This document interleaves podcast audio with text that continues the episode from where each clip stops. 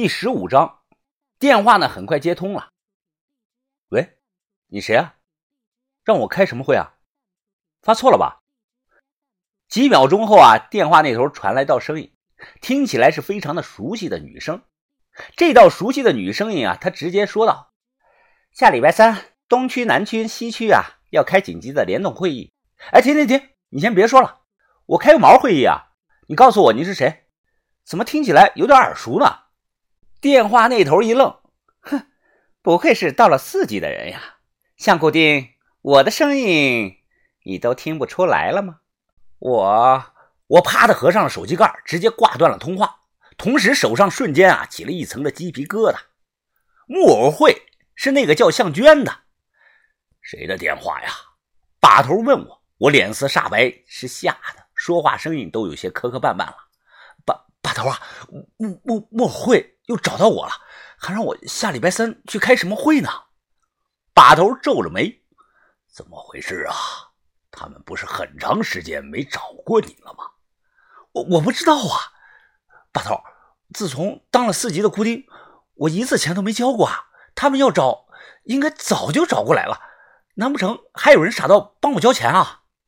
话没说完啊，我脑海中突然浮现出了一个男人的脸。哎。你们几个在说什么呢？什么苦丁木偶的？什么意思啊？我听不懂啊！老福疑惑地问了一下。啊，没什么，福叔，我们在开玩笑呢。赶快走路吧。再次的上路啊，路上我心事重重，感觉就像胸口突然压了一座大山，压得我喘不上气。人在面对无法对拒的巨大压力时啊，有时会选择自我逃避，就是不去想它。我就是这个样子的。这大半年来啊，我一直在逃避，同时希望高贵无比、高高在上的赵女士啊，随着时间的推移，能把我这个小盗墓贼给忘了。长春会是奇人怪胎集聚的地方，要不然培养不出来谢启荣那种精神病。木偶会是特大型的传销组织，就知道要钱，谁去谁完蛋。说不定哪天啊，就因为交不上钱，腰子啊都会被人取出来卖了。可不知不觉中，也不知道怎么回事我好像两边都加入了。我不知道找谁说理去。我向云峰只想盗墓挖宝。从树林走出来是一点多，太阳太大了。老福说啊，找个阴凉的地方休息一下，喝点水，避避大太阳。众人都说可以。在我们休息的地方啊，向北眺望，远远的看到了一大片垦过的庄稼地，好像是种着某种东西。还保护了起来，奇怪呀！进山两天了，走了这么远的路，从未见有人种过农作物庄稼呀。我呢，从包里掏出了望远镜哎，向那边看了起来。很快，我通过望远镜啊，看到了一排小木头屋，几只大公鸡在房顶上是走来走去。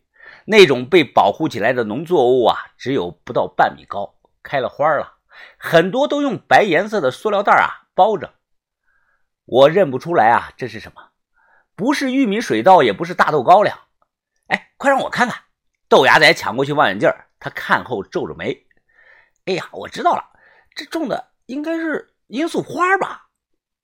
之所以选在这里，是不是因为这里鸟不拉屎，人不来？哎，云峰啊，这是在山里发大财做生意呀？这，我眉头一挑，豆芽仔说的有可能吗？那是什么东西啊？傻子都知道。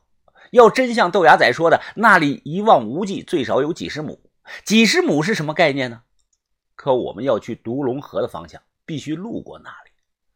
我脸色很是复杂呀，不知道小木头屋里的啊住了多少人，什么样的人？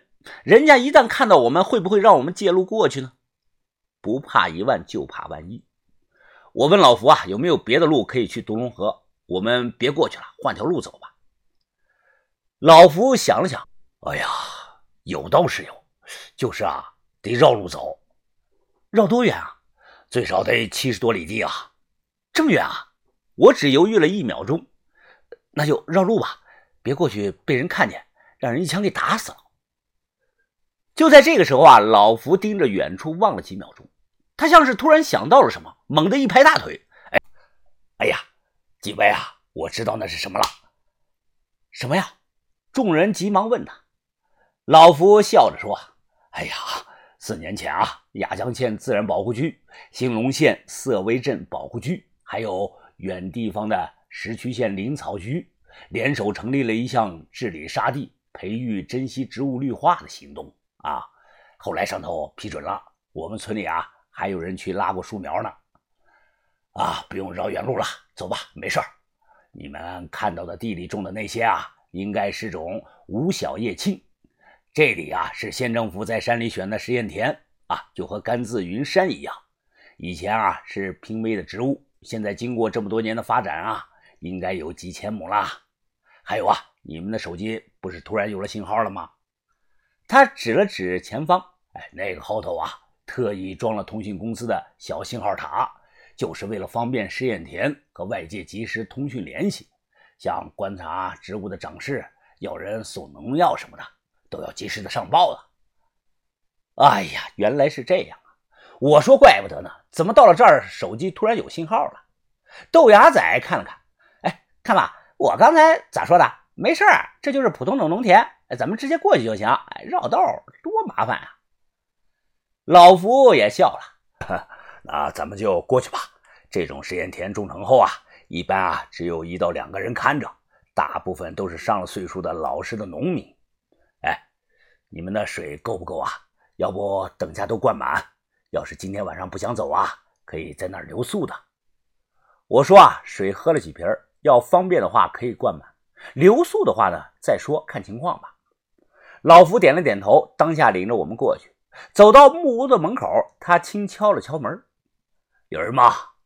喂，有人吗？”等了一分钟，门吱呀一声开了。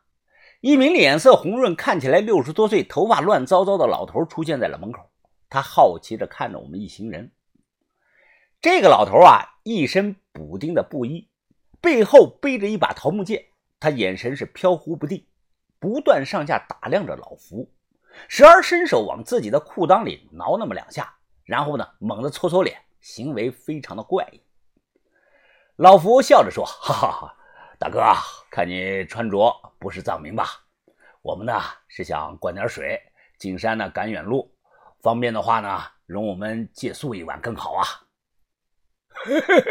这个老头突然后退了一步，抽出自己背后的桃木剑，指着老福大声地说：“蜈蚣精，嘿，你别以为你化成了人形了，就能逃过老道我这双法眼。我早就看出来你们不是人了。”想害我是吧？啊，你还有你，你们你们都不是人！老头猛地调转木剑，左手成指点在自己的额头上。他用剑尖指着小轩，声音低沉，用极快的语气念道：“形势未分明，双孔被鬼精，细思犹难解。阴阳问个明，日月分明是太阳。死人不拜当朝皇，阴身阳落中年卒。有请祖师林真教。小狐狸精。”你看看你这个骚样，我已经闻到你的骚气了，熏得老道我头晕。你，小轩气得脸色通红，猛地抽出了随身的钢刀。这个布衣老头怪叫了一声，后退了一步，手腕翻转，将桃木剑在半空中啊潇洒的舞了个剑花，大笑道：“哈哈哈哈呀，小狐狸精，就凭你这点道行，也敢跟老道作对？老道观你的面相。”你地格奸邪，千金命，受深恩，反成怨恨，文成拜谢，奴仆不仁，女工不周，十九而化成仇妻，哈哈哈哈是所谓的山不生草，风不插天，岭不行客，动不纳云，涧不流水，人无往生啊！哈哈哈，无人能把你带出来的，你你就是个无生之命。哎，妖怪们，拍电影的林正英，你们知道吧？那是老道我的师弟啊，我的师弟。我先和于哥对视了一眼，又回头看了一眼把头。我摇头心想啊，怪事年年有，今年特别多，怎么走到哪儿都能碰到精神病呢？看他这个样子，已经很严重了。